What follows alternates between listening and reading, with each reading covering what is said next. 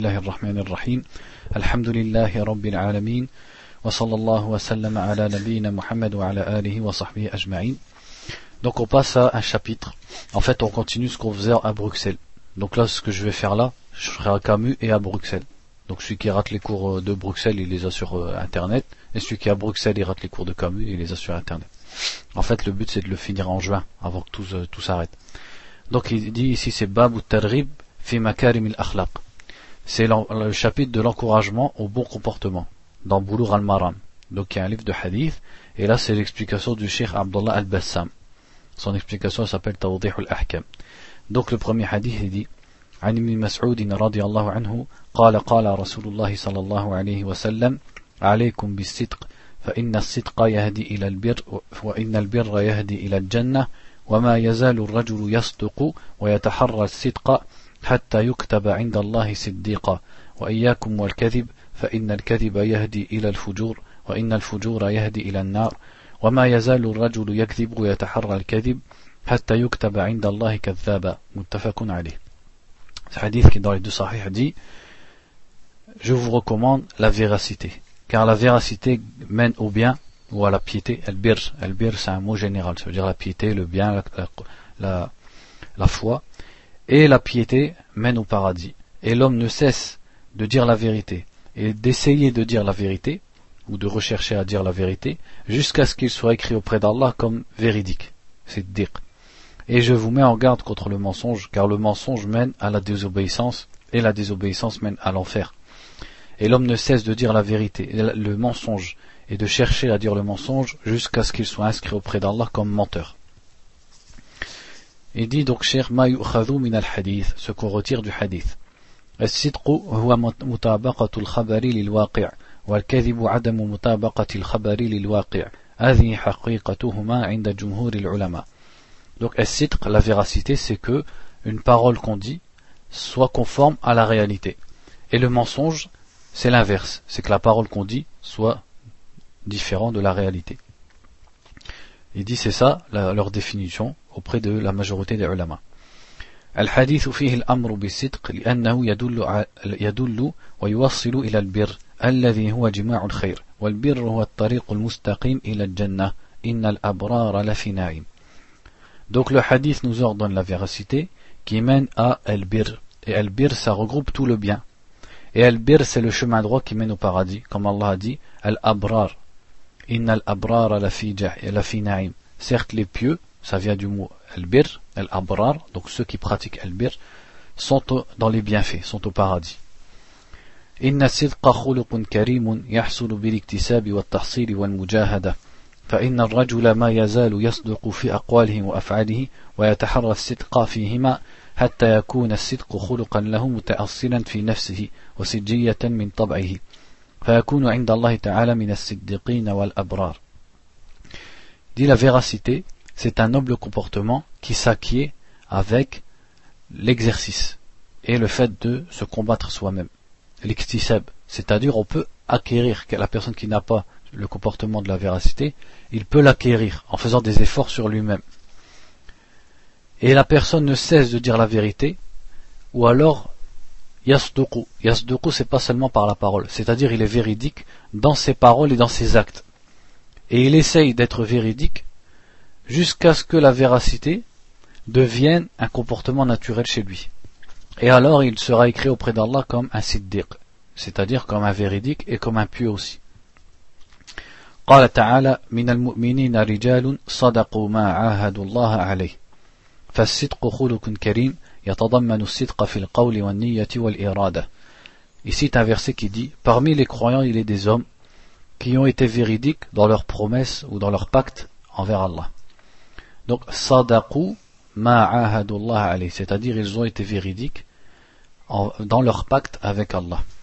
Il dit donc la véracité, c'est un noble comportement qui englobe la véracité dans les paroles, dans l'intention et dans la volonté. Celui qui a cette caractéristique dans tout ça, c'est-à-dire ses paroles, sa niya et ses actes, c'est un siddiq, c'est un vrai véridique. لأنه صيغة مبالغة من الصدق. وبقدر ما يتمكن من هذه المقامات فهو صادق بالنسبة إليه والله أعلم. أما الكذب فهو خلق ذميم يكتسبه صاحبه من طول ممارسته وتخلقه به. Là, il dit la même chose pour le mensonge, c'est-à-dire que, à l'inverse, le mensonge, c'est un comportement blâmable et qui s'adopte à force de s'y habituer, à force de le faire dans ses actes et dans ses paroles, ben, ça devient un, un comportement naturel chez la personne.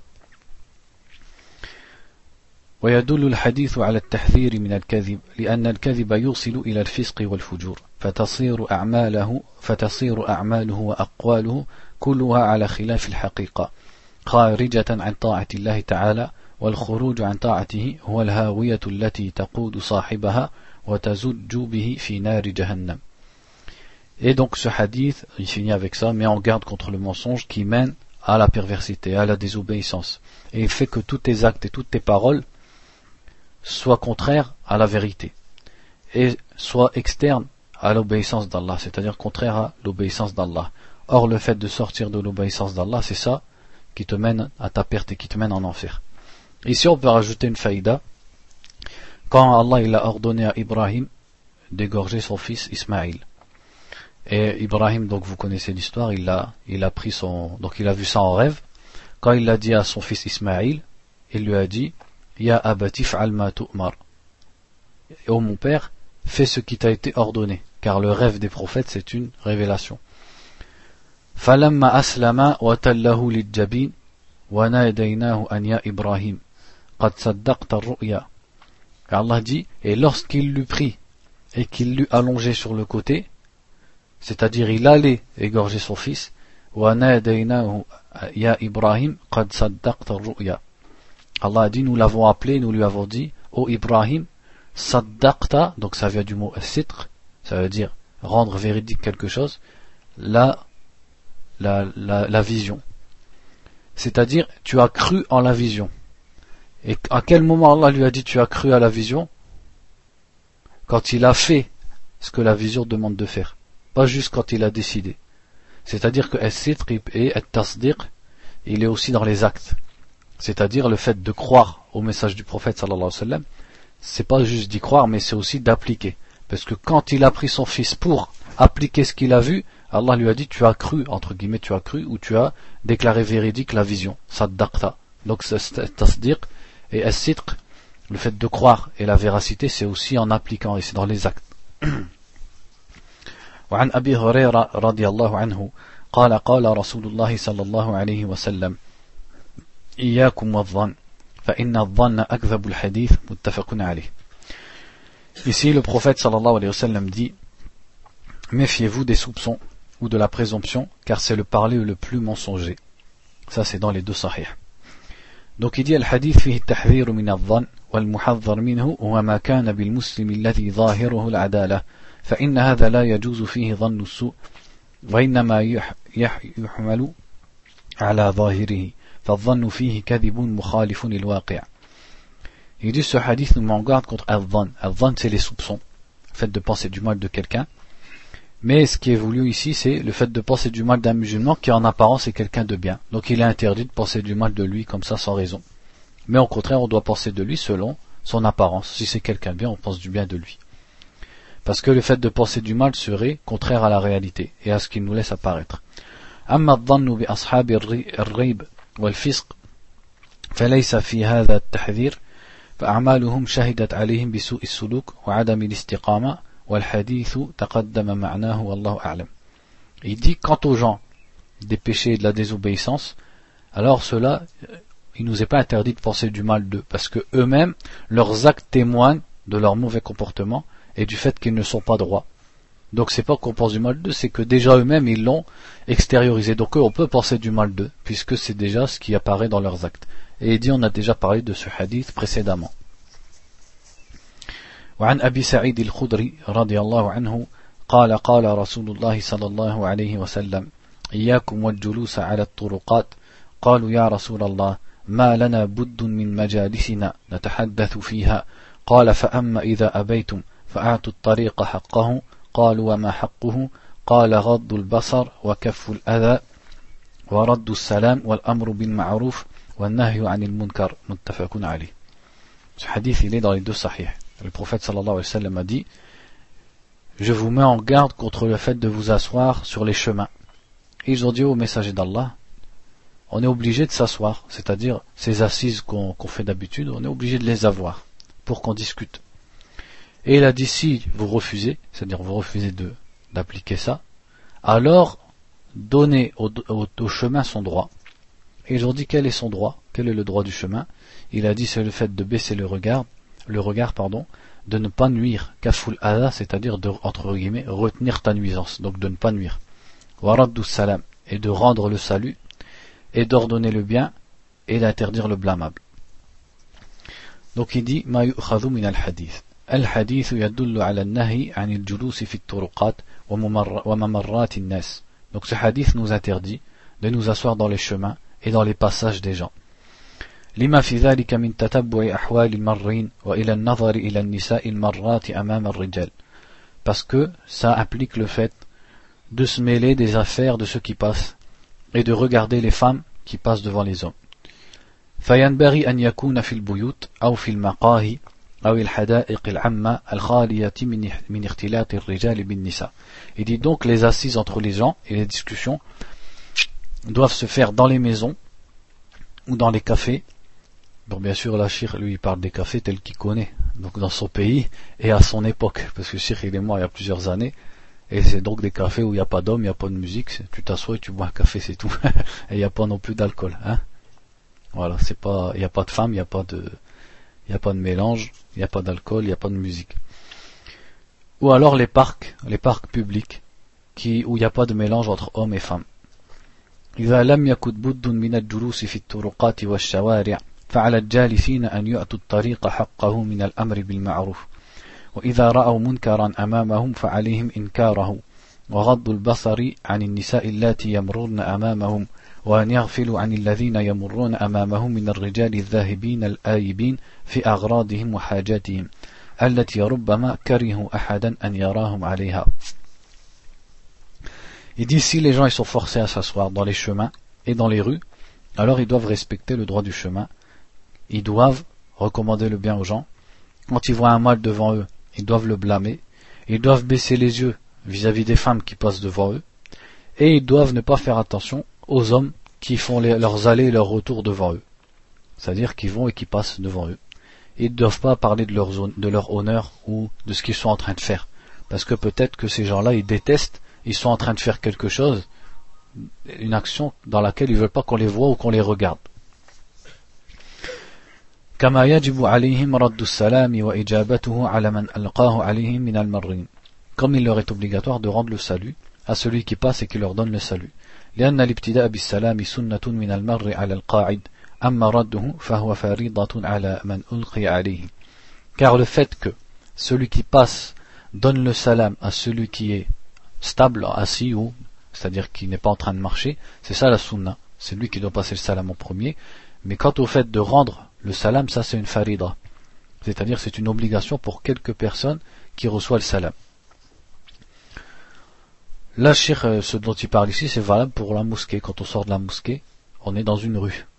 Donc c'est-à-dire il faut, si on doit parler à quelqu'un devant la mosquée, c'est exactement la même chose. Ça reste la rue et ça reste le chemin des gens, donc il faut respecter ces, règles-là. فيه دليل على أن النهي عن الجلوس في الطريق ليس للتحريم وإنما هو للتنزيه لأنهم لو فهموا أنه للتحريم لم يراجعوه القاضي عياد رحمه الله dit Dans ce hadith, il y a une preuve que le fait de s'asseoir dans les chemins, c'est interdit mais pas haram, c'est-à-dire c'est makruh, c'est seulement déconseillé. Parce que si les sahaba avaient compris que c'était haram, jamais ils auraient dit au prophète, ouais mais on est obligé de le faire. Si c'était haram, se sera abstenu tout simplement. Ça prouve que c'est simplement déconseillé. Donc si on comprend bien, c'est déconseillé, et si on doit forcément le faire, alors on doit respecter les droits du chemin. C'est-à-dire qu'à la base, le mieux c'est carrément de ne pas le faire. وأيضا كانت مراجعتهم للنبي صلى الله عليه وسلم لضيق منازلهم التي فيها النساء فإذا اجتمع الرجال تركوا البيوت لضيقها وجلسوا في الطريق والله أعلم كما ذكر هذا كما ذكر هذا ابن أبي جمرة Il dit aussi pourquoi ils ont dit ça au prophète sallallahu alayhi wa sallam. Pourquoi ils ont répondu mais on est obligé C'est parce que leurs maisons à l'époque elles étaient étroites. Et donc il y a les femmes chez eux. Donc pour s'asseoir, ils étaient obligés, obligés pardon, de s'asseoir dehors pour pas gêner les femmes qui sont à la maison. Il dit un certain, donc je ne connais pas Ibn Abi Jumra ou Jamra a mentionné ça. المطلوب من الجلوس في الطريق أمور كثيرة منها إرشاد ابن السبيل إغاثة الملهوف إعانة المظلوم والإعانة على الحم Il dit, ce qui est voulu quand on s'assoit dehors, c'est différentes choses qui sont le fait d'orienter quelqu'un qui passe ou un voyageur, le fait de prêter une aide à celui qui est en détresse et qui a besoin d'aide, le fait d'aider quelqu'un qui est opprimé, c'est-à-dire qui subit une agression, et le fait d'aider quelqu'un à porter ce qu'il doit porter, c'est-à-dire des bagages ou des commissions. ومن الحكمة في النهي عن الجلوس في الطرقات خشية الفتنة وفيه التعرض للزوم, للزوم حقوق الله وحقوق المسلمين ولو كان قاعدا في منزله كما تعرض, كما تعرض للفتنة ولما لزمته الحقوق التي قد لا يقوم بها Il dit dans la, la sagesse qu'il y a dans cette interdiction de s'asseoir dans les, dans les chemins, c'est la peur de la fitna, c'est-à-dire la tentation et les troubles. Et parce que tu t'exposes à des droits d'Allah et à des droits de ces créatures que peut-être tu ne vas pas remplir. Contrairement à si tu étais assis chez toi. وعن معاوية رضي الله عنه قال قال رسول الله صلى الله عليه وسلم من يرد الله به خيرا يفقهه في الدين متفق عليه Ici, le hadith rapporté par Muawiyah ibn Abi Sufyan, anhu, dit Celui à qui Allah veut du bien, il lui fait comprendre la religion. Yufaqihuhu, ça vient du verbe faquha ou faqiha. Faquha, ça veut dire, ou faqiha plutôt, ça veut dire fahima, ça veut dire comprendre. Faquha, ça veut dire sara faqihan, ça veut dire il est devenu quelqu'un qui comprend. Donc yufaqihuhu, c'est-à-dire il lui fait comprendre la religion. Donc il dit هذا الحديث دليل على عظمة الفقه في الدين الذي يشمل أصول الإيمان وشرائع, وشرائع الإسلام وحقائق الإحسان ومعرفة الحلال والحرام. فإن الدين يشمل هذه الأمور الهمة العظام كلها. فإن جبريل لما سأل النبي صلى الله عليه وسلم عن هذه القواعد وأجابه عنها قال هذا جبريل أتاكم يعلمكم دينكم رواه البخاري ومسلم. Il dit ce hadith montre la grandeur du fiqh dans la religion. C'est-à-dire, le fiqh, c'est, ça exprime à la fois la compréhension et le savoir. Il dit, ça englobe les bases de la foi et les législations, c'est-à-dire les lois de l'islam et les réalités de l'ihsan. L'ihsan qui est la bienfaisance envers les créatures d'Allah ou l'excellence dans l'adoration d'Allah. Et le fait de connaître le licite et l'illicite.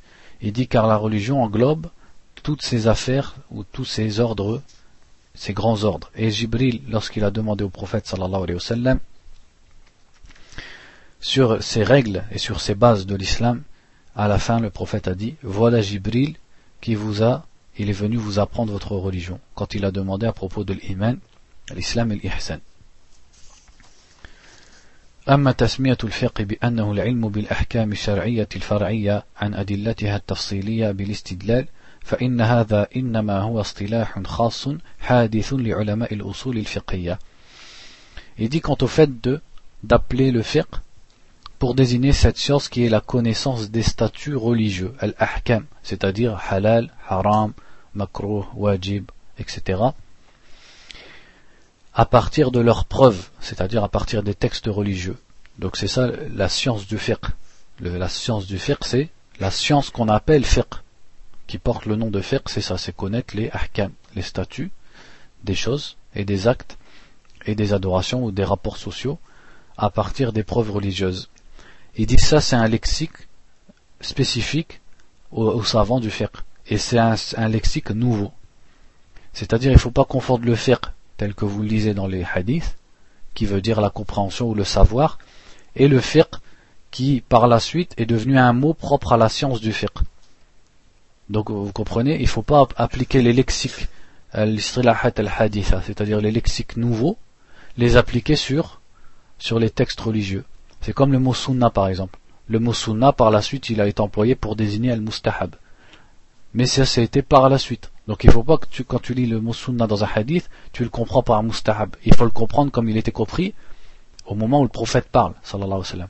Pas selon la définition qu'on a donnée au mot des années après Sans qu'on dise que cette appellation elle soit haram, parce que c'est juste un lexique sur lequel ils se sont mis d'accord, ou alors sur le, auquel ils se sont habitués.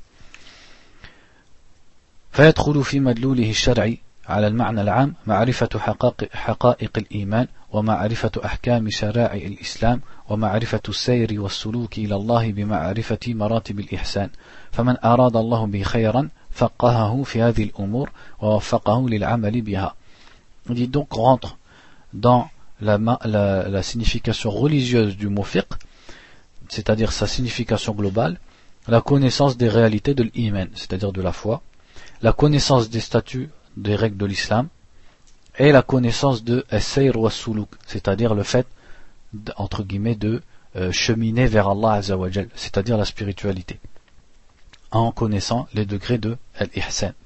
Donc celui à qui Allah veut du bien, il lui fait, il lui donne le savoir dans toutes ces choses, pas seulement dans l'ahkam.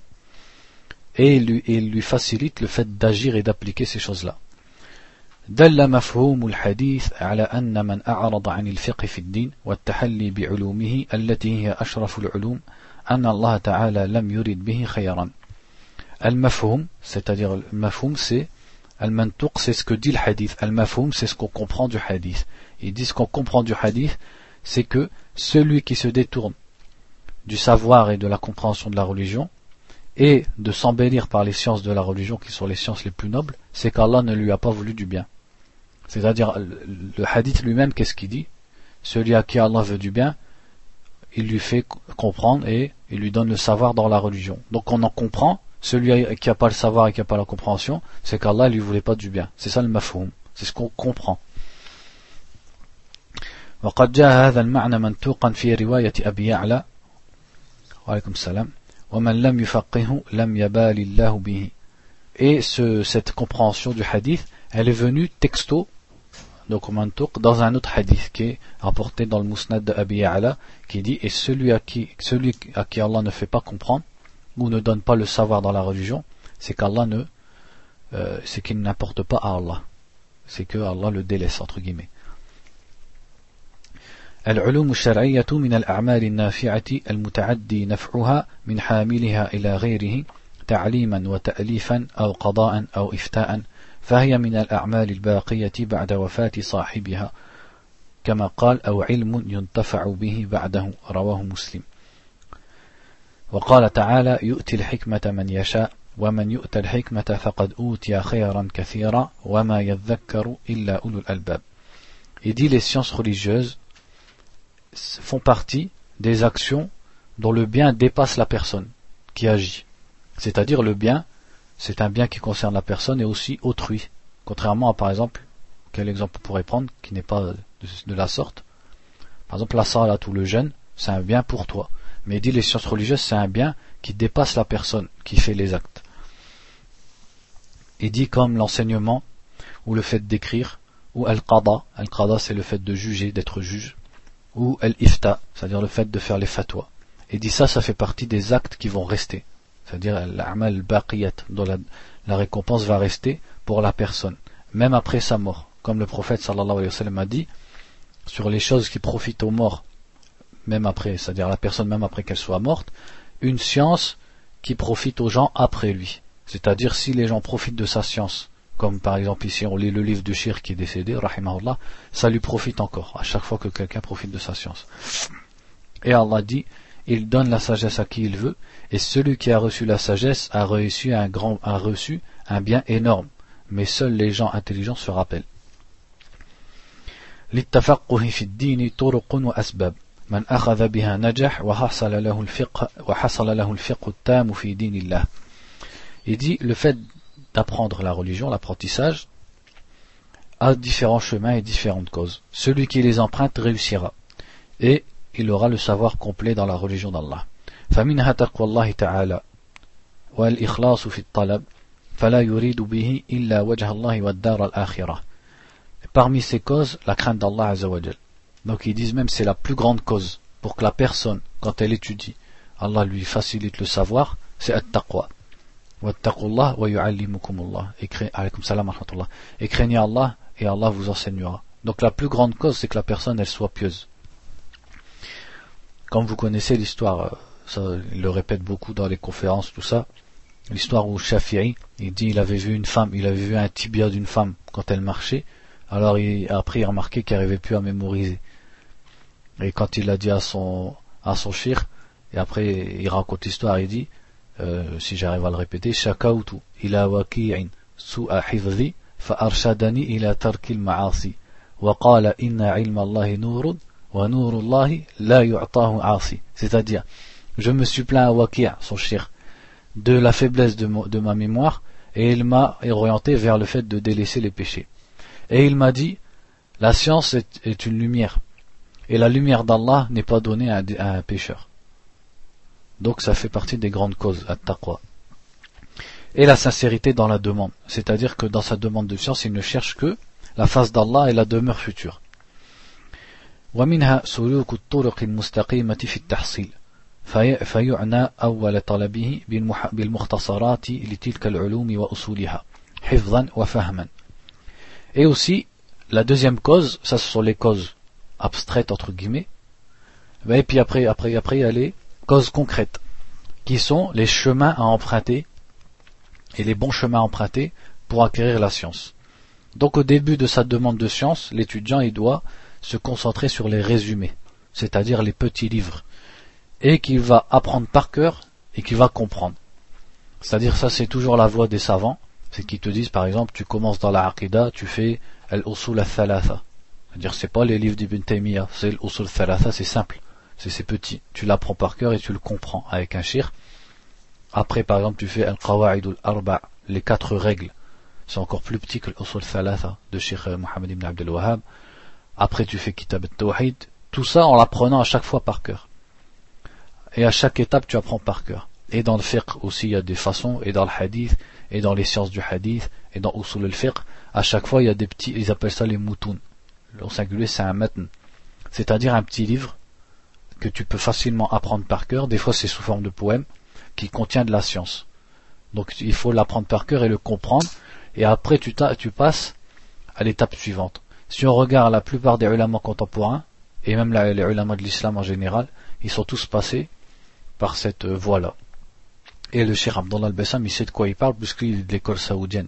Et en Arabie Saoudite, c'est comme ça qu'ils font. Ils apprennent vraiment petit à petit dans chaque science, jusqu'à ce qu'ils deviennent comme Cheikh Abdullah al-Bassam. ثم يتوسع فيها شيئا فشيئا ولا يزج نفس بنفسه بالمراجع الكبار في أول الطلب فيتشتت, فيتشتت ذهن, ذهنه ويضيع جهد جهده في أسفار العلم والكتب الكبيرة فيخرج بلا فائدة Il dit ensuite, il prend quelque chose de plus grand, petit à petit. C'est-à-dire, petit à petit, il fait, par exemple, dans le hadith, ils disent, tu commences, tu apprends les 40 hadiths de l'imam al-Nawawi. Donc 40 hadiths qui concernent à peu près toute la religion. Après, tu apprends Undatul Ahkam.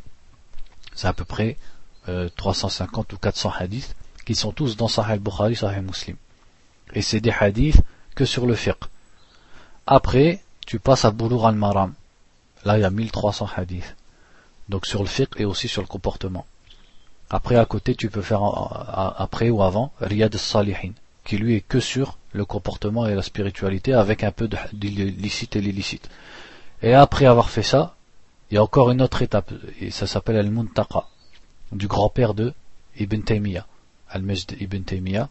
Donc c'était le grand-père de Ibn Taymiyyah, lui-même il s'appelait Ibn Taymiyyah parce que c'était leur nom, qui a fait un livre, là il y a 4000 hadiths à peu près. Et après seulement la personne elle étudie Sahih al-Bukhari, Sahih Muslim. Mais quand elle sera passée par toutes ces étapes, ça sera facile pour elle d'étudier Sahih al-Bukhari, Sahih Muslim, etc. Et dans le fiqh aussi, dans la aqidah, et à chaque fois il y a des étapes. Il dit donc qu'il ne doit pas rentrer dès le début dans les grands livres, au début de sa recherche de science, parce que son esprit va se disperser. Et ses efforts, ils vont être vains, ils vont se disperser dans les grands livres. Et il va sortir sans aucune faïda. Et combien on voit des frères des étudiants, quand ils commencent à étudier, ils entendent les shoyors dire euh, donc les conseils habituels, comme quoi il faut commencer par les petits livres, etc. Eux ils disent moi c'est pas la peine, j'ai déjà compris beaucoup de choses.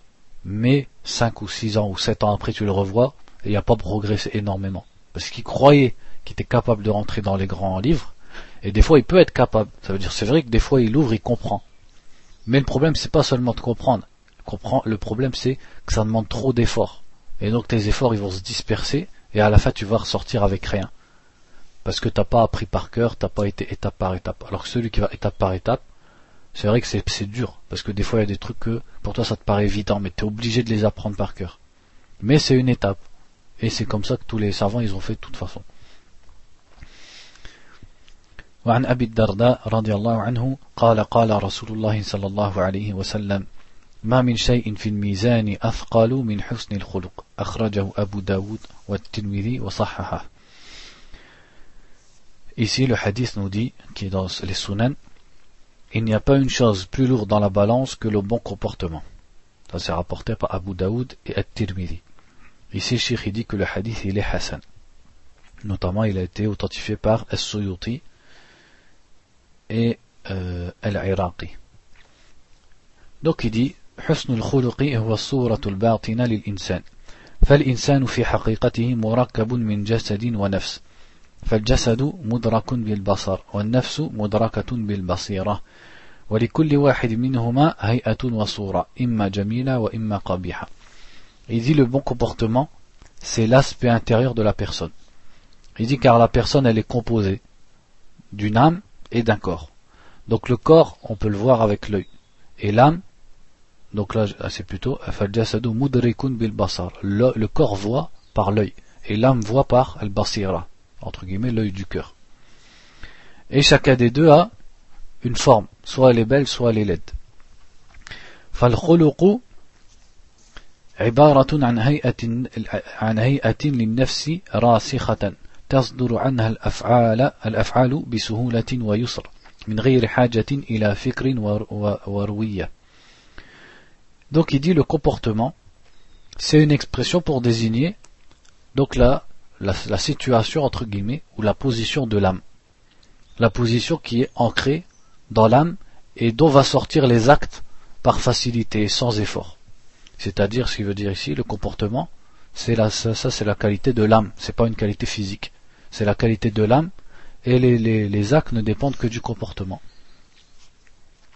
فإن كانت الأفعال جميلة سميت خلقا حسنا وإن كانت قبيحة سميت خلقا سيئا وليس الخلق عبارة عن الفعل فرب شخص طبعه السخاء يبذله بلا رجاء نفعه